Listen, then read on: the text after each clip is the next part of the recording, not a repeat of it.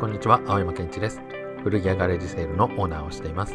世界最大級のオンライン学習プラットフォームユーデミーでオンラインコースの講師もしています。こちらのラジオ配信では青山健一の考えをシェアしています。何が正しい間違っているという話ではなく青山健一の単なる独り言ですので娯楽として聞いていただければと思います。さて今回はですねいつもとちょっと趣向を変えて少し肩の力を抜いて不思議な話をしてみたいと思います。あなたはスピリチュアルなお話って信じるタイプでしょうか？世の中にはですねこのスピリチュアル系の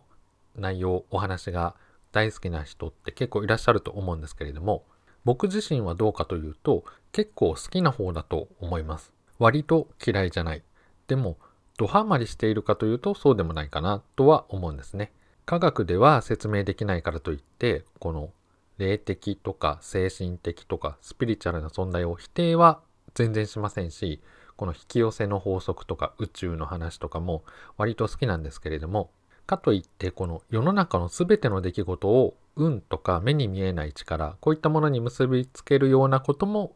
しないかなと思います。なるべくフラットで中立的な立場でいたいなとは考えているんですね。僕ですね、あの、こういう人ちょっと苦手というか、私、霊感あるんです的な、このアピールしてくる人っていうのがちょっと苦手なんですよね。あの、霊感アピール。この、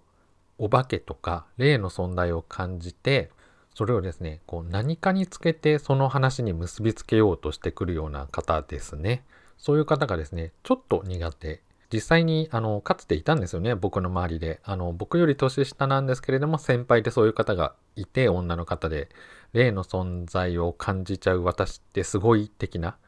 あの霊の存在を否定することは全然ありませんしその人が霊感をお持ちであるっていうこともあの否定しないんですけれども霊の存在を感じ取れるという感覚とかですねセンスっていうのは僕にはないものなのでそこは素直にその方の才能だなと思って認めることができるんですけれども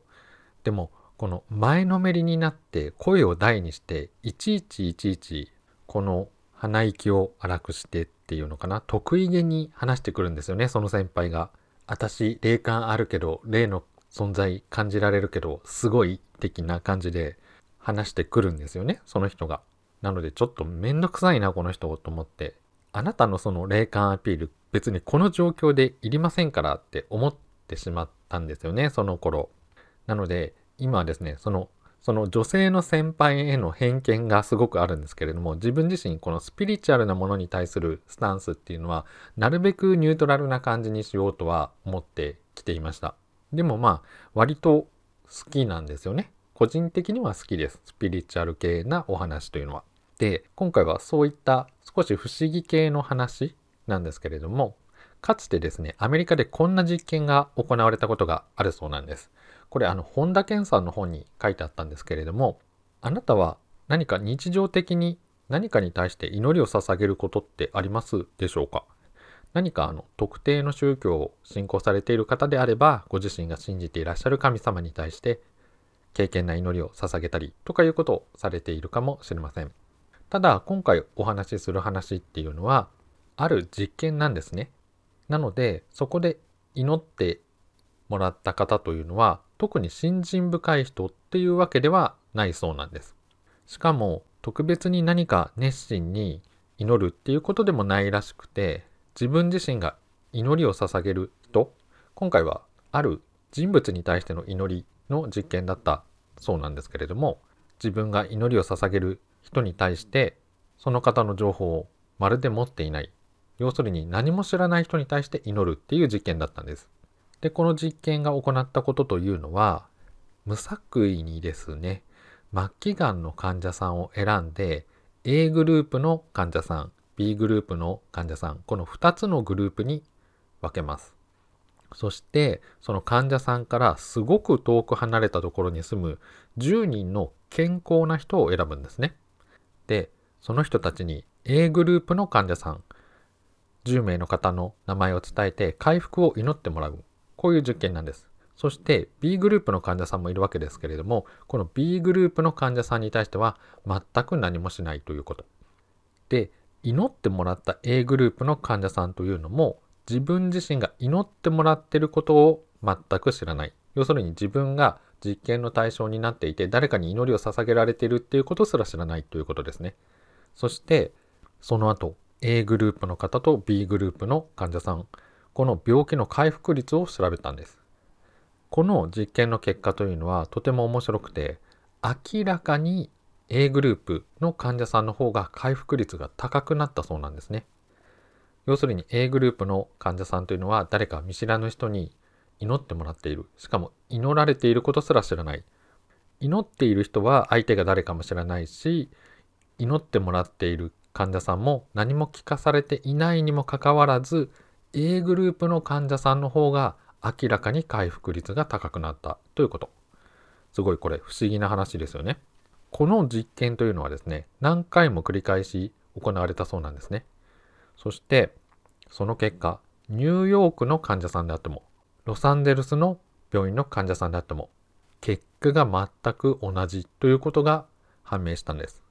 この時点において祈りには患者さんを回復させる効果がある。そして祈る場所祈られる人の距離これに関しては全く関係がないということが分かったんです。実験の結果として事実としてそういうことが判明した。これって現代の科学では全く証明できないことですよね。でも実験ということなのでアプローチとしては科学的ということ。その実験において確かな結果が出たということに関しては事実なわけです。これすごく面白いし興味深いなと思うんですよね。そして僕が思うにはですね誰かのために祈る行為っていうのはその祈られた人のためだけではなく自分自身にとっても良い結果をもたらす。これは確実だと思うんですね。心理学的に考えると人間の脳というのはですね思考に対する主語を認識できないわけなんです。例えばですねあなたが今僕に対して祈りを捧げてくれるとしましょう。青山さんが良くなりますように青山さんの人生が素晴らしいものでありますようにという祈りをあなたが捧げた時ですね。あなたの脳というのはこの青山さんの部分というのを認識しないわけです。なのであなたの心は青山さんって言ってるにもかかわらずその主語は自分に対しても向いているわけですね。要するに自分が良くなりますように自分の人生が素晴らしいものになりますようにという願望としてあなたの潜在意識は受け取るわけです。自分自身の心で願っているもの求めているものに対しては心の中そして潜在意識の中においてその情報を受け取るという作用をもたらします。そうするとあなたは日常生活の中でですね自分自身が良くなるような情報そして人生が素晴らしくなるような情報そういったものを見つけ出して受け取り行動し始めるきっかけになるわけですね。そうしたら実際に現実世界の生活とか人生も良くなっていくという仕組みになるわけです。これは脳科学的にきちんと説明ができる現象なわけですね。そしてこれは逆もしかりということなんです。誰かの不幸を望んだり毒づいたり心の中でしていると自分自身の人生も貶めることになります。日本にはですね古くから人を呪わば穴二つという言葉がありますね。誰かを呪うという行為はですね呪い殺した相手の墓穴墓の穴ですよね。墓穴を掘ると同時に報いを受けて自分自身の墓穴も掘ることになるよっていう教えなわけです。なので人を呪わば穴二つ相手の墓穴と自分の墓穴も必要になるよっていうことなんですよね。要するに誰かの悪口とか言うとそれは自分自身に対する悪口や呪いになってしまうので地獄に落ちろ地獄に落ちろと呪っていると自分自身の心に対してお前が地獄に落ちろっていう潜在意識への洗脳になってしまうそうするとあなた自身の人生も実際に地獄に落ちるような行動や情報を受け取って現実世界の状況も変わっていってしまうということです。なのであなたがもし自分の人生を良い方に向けたければ人の悪口を言ってはいけないんですね。祈ってください。あなたの大切な誰かのために祈りを捧げるとそれは全てあなたにも返ってくるということです。今回はちょっと不思議なお話をさせていただきました。実際に祈るという行為は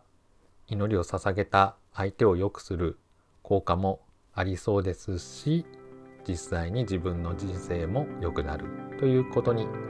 なるわけですね。スピリチュアル系なお話がお好きな方であれば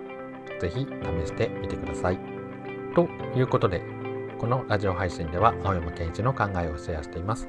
ポッドキャストであるとか YouTube であるとかブログとかで文章や音声などで配信していますので何かご都合の良いプラットフォームがあればブックマークなどしていただいて次回の配信も受け取っていただけると嬉しいです。それではまた。